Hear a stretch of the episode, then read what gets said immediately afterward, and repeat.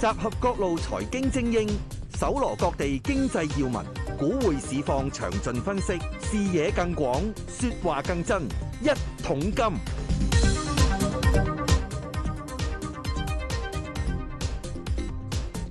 同樣節嘅係中午，我哋一桶金價專訪，我哋揾嚟咧就係地產界人士同我哋傾下偈嘅。咁、啊，今次仲有趣啊，仲要一一開開兩集添啦。 聽完中午之後咧，我哋四點半嘅財經新思維都係佢嘅。我喺度諗新揾嚟就係高力香港董事總經理啊劉振江 C K 嘅，C K 你好。你好，盧生你好。係啊咁啊，喂，其實嗱，今次因為實在太多嘢講咧，我想一次開兩集啦，哦一多隻謝出晒佢。因為你知啦，嚟緊即係星期三嘅施政報告啦，咁好多人都關心今年嘅施政報告裏邊咧，喺樓市嘅著墨裏邊啦，嗱嗱，而家各界即係各方面啦，地產界持份者都話：喂，撤辣啦，撤辣啦，甚至係。就好似開天殺價咁啊！全部撤晒佢啦。嗱，其實咧嗱，辣椒咧都二零一二到而家啦。嗯其實係咪真係成個樓市我所謂個機制都俾佢整亂晒，定點先？嗱，我諗即係一個咁嘅問題，其實就好廣泛。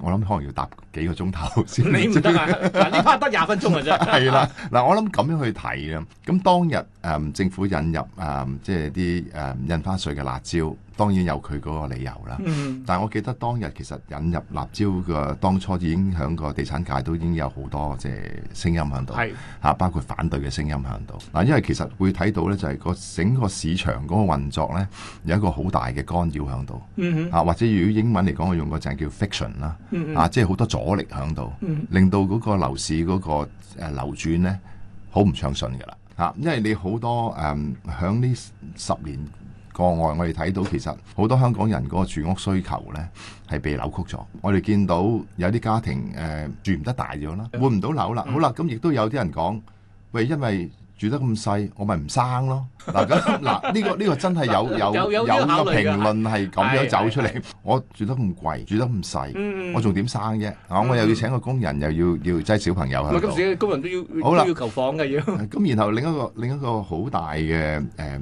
考量就係點解香港啲樓越起越細咧？突然呢啊呢嗱，呢個呢喺發幾展年商嘅角度，咁佢話我喺啲大中大單位都冇人愛，咁我唯有就真係變翻細咯。嗱，咁其實個實際需求咧，嗯，或者嗰個市民嗰個需求咧，其實想住大單位。但係就被壓抑咗。響十年十年前或者十幾年前咧，其實啲發展商係將啲單位越起越大嘅，嗯嗯，因為我哋要滿足啲兩房嘅需求啊、三房嘅需求。係啊係啊。嚇，或者就算你五六百尺，你都希望開到三房，嗯嗯即係令到嗰、個、嗯、市民嗰個居住好啲。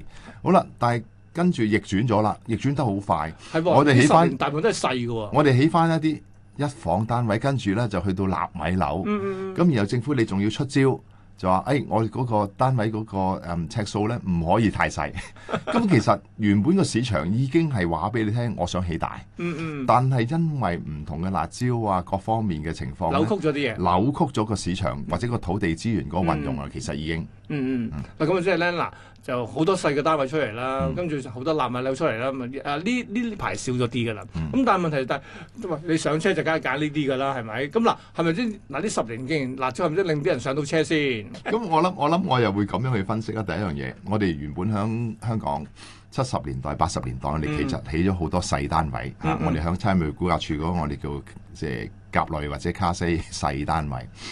咁嗰啲係講緊係三百零尺實用或者樓下嘅嘢，我哋係有都頗大量嘅供應喺度。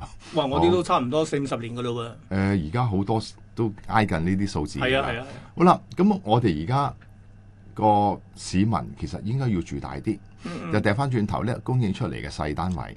好啦，其實可能到近排啊，因為嗰個市場嗰個逆轉咧。嗯嗯就開始覺得啊，最細嘅單位原來即係個銷售係真係有個困難喺度嘅，嗯因為其實人希望嘅梗係住大啲， 有多啲空間喺度。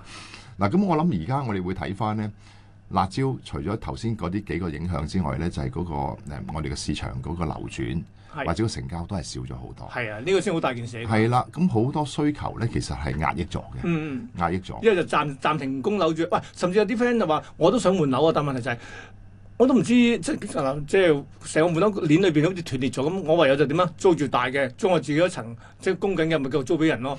咁咁但咁，係透過咁嚟改善住嗱生活嘅呢啫。呢呢個我相信係一個即係點講理性嘅做法嚟嘅。嗯咁但係喺呢個過程入邊，你又要留意到我係咪真係有咁多較為大嘅單位喺個市場上面我嚟放租呢？都嗱都有限嘅啫。其你實你而家睇翻，喂政府又又鼓勵佢自住、喎，嗯嗯，咁你變咗即係收租啊，或者響一啲啊以前嚟講話炒家手上面嘅盤 冇晒炒家啦嘛，冇晒炒家嗰啲單位咪冇冇咗呢啲批即係放租嘅盤，嗯咁你得翻啲好長線嘅誒、呃、業主揸住呢啲盤呢，我嚟放租。嗯嗯嗱咁你亦都唔好即係令到呢啲繼續減少。嗱，其實我以前都都同啊前特首亦都提過一個咁嘅諗法。如果你睇翻內地，我哋其實係有一啲地係拱出嚟呢，就專愛嚟成棟樓呢，係係我哋放租嘅啫。係我嗰陣時聽講咩長租公寓嗰度，係啦咁但係我哋香港係冇呢啲嘢 嘅，啊，因為嗰個地價實在已經全唔好話全部啦，絕大部分係反映咗呢，我要賣散佢呢，嗯嗯先賺先取賺到到較高嘅利潤。係啊啊，得好少樓呢，就起出嚟係我嚟收租嘅啫。係。啊，咁呢個情況係唔理想哎誒咁梗嘅。係你靠民間嘅話咧，民間你諗下喎，我嘅即係呃誒 DSD 某程度係局限咗，我想買多層樓嚟收租喎。咁啊，你唔好諗住先啦。 咁所以你見到嗰個市場上面好多活動呢，嗯其實就因應咗政府嘅措施呢，而會扭曲咗，嗯，會有個變化喺度。好啊，明白。喂，咁啊，其實頭先我講 SSD 啦，同呢個就係啊 SSD 嗰就係好多即係最近我五年買樓要轉手嘅朋友，佢佢係一個痛點嚟。佢話我其實唔係好想買，我唔係因為想炒賣，我唔係想短線炒賣，一發現我發現我想經濟環境有改變，我想沽沽售層樓，但係經過 SSD。我已經蝕讓喎，仲要俾政府分一批喎，更加覺得好唔開心啦。咁呢 part 呢 part 啦，但問題 SSC 係某程度真係減少咗所謂斷裂咗所謂停晒所有摸貨嘅喎。咁呢部分其實而家成個所謂價減辣裏邊嘅所謂嘅即係呢個嘅探討裏邊咧，覺得話就算將來真係 keep 就係 keep 翻 SSC 有冇可能先嘅啫。嗱，我諗有幾個唔同嘅考慮啊，有啲誒嗱，如果你從嗰、個啊即係而家揸住物業嘅業主嘅角度睇，梗係喂盡快攞走佢啦，等我個彈性大啲啦，唔好特等即係出現一個即係要俾税嗰個或者俾個七誒、呃印花税個情況。咁但係如果從個市場嘅角度去睇，哇！突然間如果有較大量嘅供應走出嚟，會係唔會令到個市場嗰、個即係唔即係唔開心嘅氣氛 會再大啲呢？下沉壓力更加大啲因嚟嘅。為而家我哋睇翻，即係響發展商手上未賣嘅嘅單位呢，有啲報道係講緊係萬九兩萬個單位嗯嗯嗯嗰個數目㗎啦。嗯哼，咁而如果你睇翻啊，政府而家每年都係諗緊供供應萬三個單位度。咁如果我哋咁樣去睇，其實我哋而家有未賣嘅單位嘅數量都比較多。都夠幾年啊啊，誒、你預咁就睇下個價錢嘅。 如果發展商肯減啲，我相信都好快會賣到 嘅。咁但係我哋要咁去睇呢，就係話誒市場上面個資源運用上面，嗯我哋要留意究竟我哋係唔係有誒、即係較多嘅單位係吉咗喺度係。啊？咁我哋而家見到係有累積嘅情況，嗯或哼者個價因為我誒個、樓價回落咗。嗯發展商話：我未必想喺呢個階段去賣住嚇，因為我可能係賺唔到錢啦。係啊啊，即係另一個説 説法，即係可能根本都可能要輸噶嘛。嗯嚇、咁我亦都見到有啲發展商其實誒、嗯短暫時間嚟講咧，係將部分嘅單位可能我嚟做咗出租俾學生做嗯係係係做誒、嗯宿舍啊，或者短租嘅情況都有嘅。嗯嗯。咁如果我哋從呢個角度去睇，即係市場上邊係會自己調節緊嘅。嗯嗯啊嗯。喂，另一個就係 BSD 啦，BSD 咧就嗰陣時話境外人士啊，即係或者用公司名義買嘅話，又要又要收税嘅咯喎。咁結果嗱，但係今天咧，大家都覺得一樣嘢，覺得就喺個所謂政策上、邏輯上有啲問題就係、政府嚟而家都同我即係高才通嘅啦，但係你依然要求話你要買樓啊，七年後先 r e 翻翻 我啲 stand 俾你啦。咁會唔會就係、其實都有少少存在邏輯上嗰啲唔好啱？BSD 會考慮下喐啊定點先？你覺得？嗱、我哋睇翻當日就話誒、呃主要係內地嘅人落嚟誒，即係炒起咗個樓市，或者個需求好大，谷起咗個樓價。咁而家呢幾年，我哋見到誒、呃香港流失咗嘅誒呃外籍人士，嗯其實多咗好多。嗯，流失咗好多。誒、嗰、個誒嚟、香港想買樓，基本上唔使諗啦， 因為接近唔使諗噶啦。嗯除咗有啲個別係極極多錢嘅 內地人士，即係唔無懼唔同嘅誒、印花税。咁好啦，咁啊我哋今天誒啊、特首而家講緊誒搶企業、搶人才。其實我哋一定要喺嗰個樓市上面要做翻一樣嘢嚇、啊，無論係辦公樓啊、嗯啊廠房啊、啊住宅方面，一定要配合到外邊嚟嘅人嘅需求佢住到先得啦。咁當然因當然係為啦，嗯因為如果你唔可能係住得太細嘅嗯，嚇、啊因為你你如果你住得咁細，咁點解嚟啫？我覺得賺錢翻工啊 都 唔係㗎但。係我覺得咁都都都唔，你冇理由同自己住開嘅有太大嘅差距㗎嘛。係啊啦，因為我哋如果響全中國嚟講，我哋響主要城市嚟講，我哋係已經係接近係最細㗎啦。係啊係啊啊，，咁如果係咁嘅情況，如果我響內地嚟，係當然呢度有好多吸引力喺度。嗯咁但係始終都要嗰個居住嗰個環境唔唔至於接受唔到。係啊，咁我諗呢樣係重要嘅。我我記得好多年前喺香港誒、嗯移居過去新加坡嘅外籍人士話，其中即係幾個重要因素係咩呢？嗯我住大翻好多、喎，我咁可啊能住大咗一倍、喎，啊同一個人平均工面積 係啦。咁當年呢，就誒、嗯新加坡嘅誒、嗯即係要去誒揾、個國際學校嘅學位，亦都好咗。嗯嗯，咁香港政府其實已經當年呢，亦都睇到，哇！原來我國際學校唔夠，咁啊相當咁於已經開始喺度增加啦保。保温飛啦，係啦，係啊咁但但係我哋喺個居住面積度咧，始終係追唔上嗯嗯。啊。咁當然而家掉翻轉頭，新加坡咧就係、 我唔需要咁多人才住啦， 因為我根本唔夠唔夠地方俾你，咁所以我暫緩一下。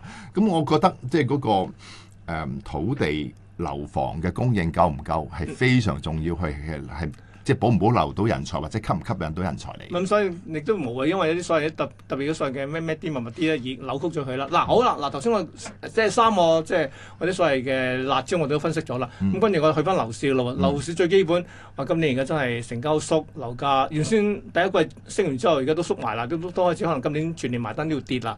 困擾樓市嘅啲大山啊，嗱、誒辣椒講咗啦。嗯。利率前景真係唔聲唔聲，其實同一年前比較都加咗好多下噶咯喎，嗯而家甚至某程度呢今年都追加得幾勁，我講喺本地嘅息率方面啦。咁、嗯其實係咪即係舉個例，美國一減息我哋就可以舒緩下定點先？呢個問題又係好難答嘅，係咪佢美國一減， 我哋有會即刻跟呢？嗱、或者咁講啊，我哋仲未見到美國話減，好多評論都仲講緊，可能響現時嗰個水平，即係五厘左右。嗯，啊，我哋可能會維持一段時間，即係可能唔係講緊兩三個月，可能係超過一年都唔出奇。亦都睇到響美國購買債券嗰個需求亦都變有好大嘅變化，因為你美國政府自己誒、呃、將嗰個量化寬鬆減少啦。嗯，啊，似乎而家誒中國買債亦都買少咗，咁亦都可能啲誒、呃金磚國亦都可能係買少咗。嗱，好多因素喺度處理。嗯好啦，如果翻翻去你個問題，而家我哋有匯聯繫匯率喺度，我哋基本上即係嗰個要保持個聯繫匯率，我哋嗰個利率咧應該要同美國係好緊貼。嗯先得。嘅。嗱，我當然我見到響過往呢十幾個月呢，其實香港嗰個加息係個步伐係慢過美國嘅原本。係咁，但係當你嗰個匯率係受到啊挑戰嘅時候，嗯 咁、你就要將個息口會調整咪啦咪。追追緊咯。如果唔係嘅話，而你家搞唔掂嘅。嗯嗱，咁所以我諗嗰個息口嗰、個嗰座大山啦，你頭先講，嗯我諗暫時睇落去應該係冇乜變化嘅。嗱嗱匯率就不變係我哋嘅即係我哋嘅盤石嚟噶嘛，我哋係匯率啊嘛啊，息率我哋其實已經追即係已經冇跟得咁貼啦，但係拖啲今年都追翻啲嘅啦。係嗱，正係咁嘅，咁啊就係流匯率同息率呢樣嘢喐唔到咁多嘅話，或者就其他資產價格裏面調整嘅啫喎，而 家咪做緊啦，咁咪呢個係係正常嘅。嗯尤其是當盧生你講緊啊，我個匯率唔變，息率唔變嘅話，我哋就喺個資產間隔係有個好大嘅變化係啊。因為呢個亦都係喺九七點解我哋九七年嗰、個即係亞洲金融風暴，我哋香港嗰個資產價格，尤其是樓房嗰度嗯呢哼，跌咗成三分二。係喺亞洲地區嘅其他國家，我哋見到呢主主要都係跌咗三分一，嗯嗯因為佢哋嘅匯率呢亦都跌咗三分一因。為佢哋匯率會變啊嘛，係係啦啦，佢哋會變。咁但係如果我哋睇翻香港呢幾年嘅情況，隨住隨住誒、嗯即係呢呢年零啦，美國加息嗯令到美金轉強，而港紙亦都跟住佢轉強。我哋即係鄰近嘅貨幣，好似內地嘅貨幣咁，相對於我哋跌咗十幾個 percent。如果日本 yen 咧，就仲跌得仲多誇咗張，添，跌咗冇成錯三成。所以咪即係唔使講咁多嘢啦。點樣可以交代到我哋中呢期北上先，喂，同埋去日本旅行就係呢個原因咯。因為我哋會睇翻，我哋唔係淨係話，喂誒、內地嘅服務可能會好咗，或者多啲嘢揀。咁但係如果你從個價格嗰個競爭角度性出價發比，啊，呢個就係啊，咁佢突然間跌咗十幾個嗯 percent 喎，原本都可能係持平嘅，突然間佢平咗十幾個 percent，即係如果喺香港港市民佢哋嘅時間係比較充裕嗯啲，即係唔係趕趕頭趕命嗰啲。搭搭一程車上去，尤其是係過咗六十歲啊、六十五歲嘅， 可能係幾蚊咁已經搞掂嘅話，咁 why not 咧係咪？咁我覺得佢哋去 即係感受一下啲新新型嘅嘢，買佢先先話融入大灣區啊嘛，呢個係係係好正常嘅，因為你去當當係一個體驗啫嘛。係係係啊嗱，咁頭先講到有幾樣嘢，包括兩個匯率又不變，嗯咁結果咧資產價格就跌啦。嗱，而家而家正正係咁樣噶啦。我哋上年仲會探討埋咧就係、喂，好多人移民走咗喎，幾廿萬喎，我仲話我啲購買力可能都係剛性需求嚟喎，而家都唔見咗咯喎。咁係咪嗱呢部分聽講話今年二零二三咧多咗人翻翻嚟㗎啦，但問題。或者再加埋高財通，但係有有其他啲所謂辣椒掣肘，令到佢未必可以即時買到樓。咁我咪幾樣嘢因素嘅話咧，喺所謂嘅誒供求方面咧，二零二三、二零二四都係麻麻地嘅。嗱，我哋睇翻即係疫情期間。嗯，誒、我哋會見到政府公佈出嚟嘅數字啊，即係有唔同類型嘅報導喺度。咁似乎我哋都要可能應該走咗成二十幾萬人係啊。嚇。咁、如果我哋將二十幾萬人咧，折變翻當係大部分、絕大部分係響個私樓嗰個市場。咁其實咧就講緊大概成十萬個單位嗰、個、呃、需求嘅需求係，係突然間好似係唔見咗咁。嗯咁亦都令到個樓市無論喺個租啊或者賣嗰上面嗰個壓力係加大咗。嗱、嗯佢少咗人租先係第一樣嗯，嘢，係或者多咗一就部分就嗰啲人。放盤嘅多咗咯，嗯係啦，因為佢佢唔使，可能部分人丟空啦，但係亦都應該有啲人就覺得， 喂、就算我我離開咗香港去咗外地，嗯或者翻咗內地都好啦嚇，將個單位租出去合理喎、因為我諗緊我有個資產喺香港，嗯或者有個資產喺度呢，隨時嗰、個嗰間屋可以翻翻轉頭嚟住。係咁但係始終呢度呢，就形成咗一個重要嘅市場力量，將嗰啲單位放放咗出嚟，嗯釋放咗出嚟。咁對嗰、個如果個購買力係冇變嘅話，冇變嘅話咧，咁其實個價格同個租金呢，就應該向下調嘅。係啊，即係至少俾獎嘅呢個啊係啦，，亦都唔好忘記中間我哋係遊客啊、旅客啊、啊學生咧都係少咗。嗱、嗯但係當然響呢幾個月，我我個感覺啊，或者而家即係等緊啲數字公佈啦，嗯我哋見到係陸陸續續係有啲移民咗或者過咗去外邊嘅人咧，係翻嚟部分有返部分翻咗咗嚟，嚟嘅係啦，係啦，我哋都多咗學生。旅客、遊客，嗱點解分開旅客、遊客咧？就係有啲好多係做生意 要嚟，咁有啲一嚟淨淨係兩三玩日幾咧日就就走玩嘅嘅。係啊，係，咁都係有個唔同嘅即係需求嘅特性，嗯嗯同埋我哋中間有一段時間，你記得呢，就疫情期間好多酒店呢，就其實變咗做長租嘅公寓。係係啊，咁嗰度都令到嗰個住宅嗰個市場呢個供應呢，就感覺呢就係即係多咗單位租嘅。嗯咁所以我諗各方面各方面嘅嘢，我哋見到其實近排個住宅嗰、個、嗯租務嘅市場亦都好轉咗。嗯啊，租金亦都企穩咗嘅。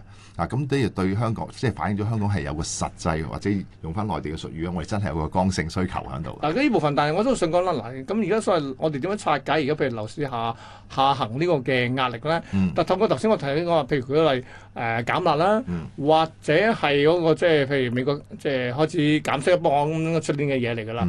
咁、再加埋可能即係供需方面，可能即係其實你頭先都提到話呢十年裏邊咧，其實我哋以前可能真係係供不應求嘅，而家係咪真係喂啲貨尾都咁多，可以 可以消化多一兩年啦等等嘅話，咁其實樓市嗰個所謂嘅我哋叫。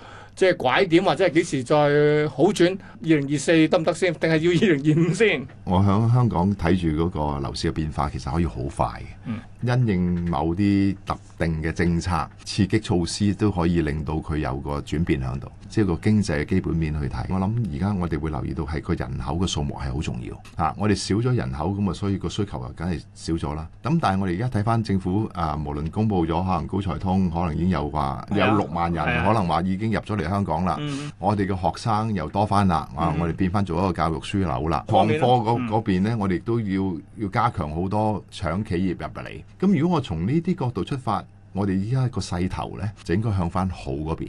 起碼個政策措施嗰個方向咧，好正確㗎啦。而家爭在嗰個落實嗰個時間表有幾長嘅啫。嗯，嗱，咁如果我從個基本面去睇，我又有人口，而呢啲入嚟嘅人口嗰個質素呢，或者個收入呢係較高嘅，咁佢對私樓嗰個需求係大嘅。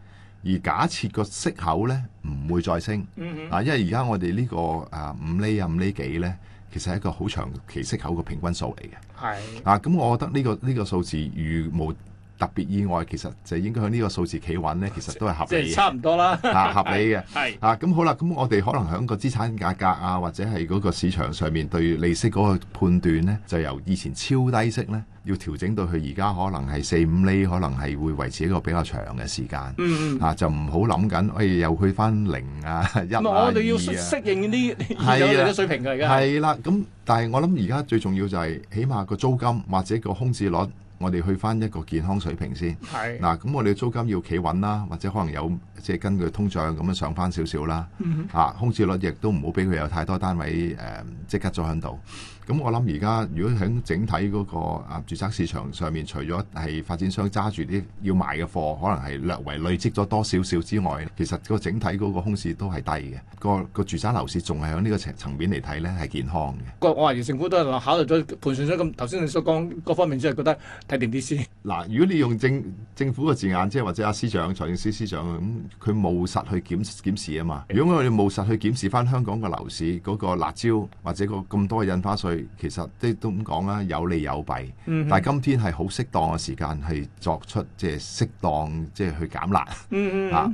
咁啊，將可能好大部分嘅措施其實應該有一個時間表，你係。未必話用一即係退場機制啦，而家講啊，緊。唔好話一 日佢即係攞走晒啊！咁嗯如果你話我我係響三個月內、六個月內，嗯我有啲指標啊，個樓市唔升嘅，咁我就逐步逐步再減嗯減啲辣。咁我諗呢個都係合理嘅做法嚟嘅，係誒冇實嘅嚇。星期三就知㗎啦，施政報告。好，好咁啊，嗱第一 part 裏邊咧，嘅我哋就揾嚟啦，係高力香港董事總經理劉振剛同我哋講咗咧樓市部分㗎。四點半過後嘅財經新思維咧，繼續係啊 C K 嘅。今次我哋講咩？講造地啦，講物業維修等等嘅嘢㗎。唔好錯過啊！四點半之後繼續啊！